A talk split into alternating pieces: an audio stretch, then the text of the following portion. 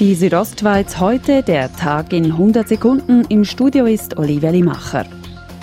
Heute hat der Bund eine erste positive Zwischenbilanz zum Inländervorrang, das heißt zur neuen Stellenmeldepflicht für gewisse Berufsgruppen gezogen.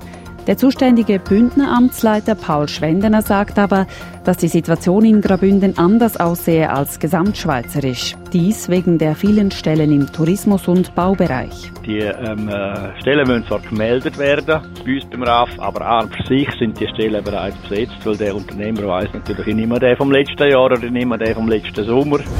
Die FDP oder die Grünen unterstützen. In dieser Frage sind die Zürcher Grünliberalen für den zweiten Wahlgang der Ständeratswahlen gespalten. Sie haben gestern Stimmfreigabe beschlossen.